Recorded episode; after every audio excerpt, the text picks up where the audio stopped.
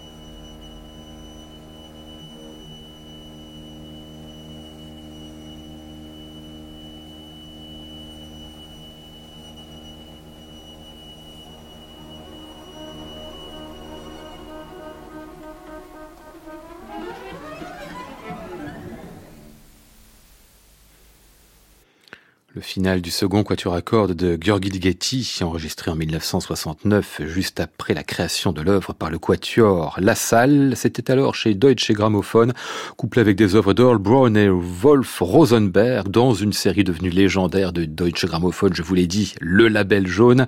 Cette série s'appelait Avant-Garde, ça a duré quelques années. On n'imagine plus un grand label international faire une série pour la création. Aujourd'hui, ils enregistrent même plus grand répertoire. Alors la contemporaine, je vous laisse imaginer. Bref, c'était notre disque de légende à retrouver et podcaster sur le site de France Musique et sur l'application Radio France.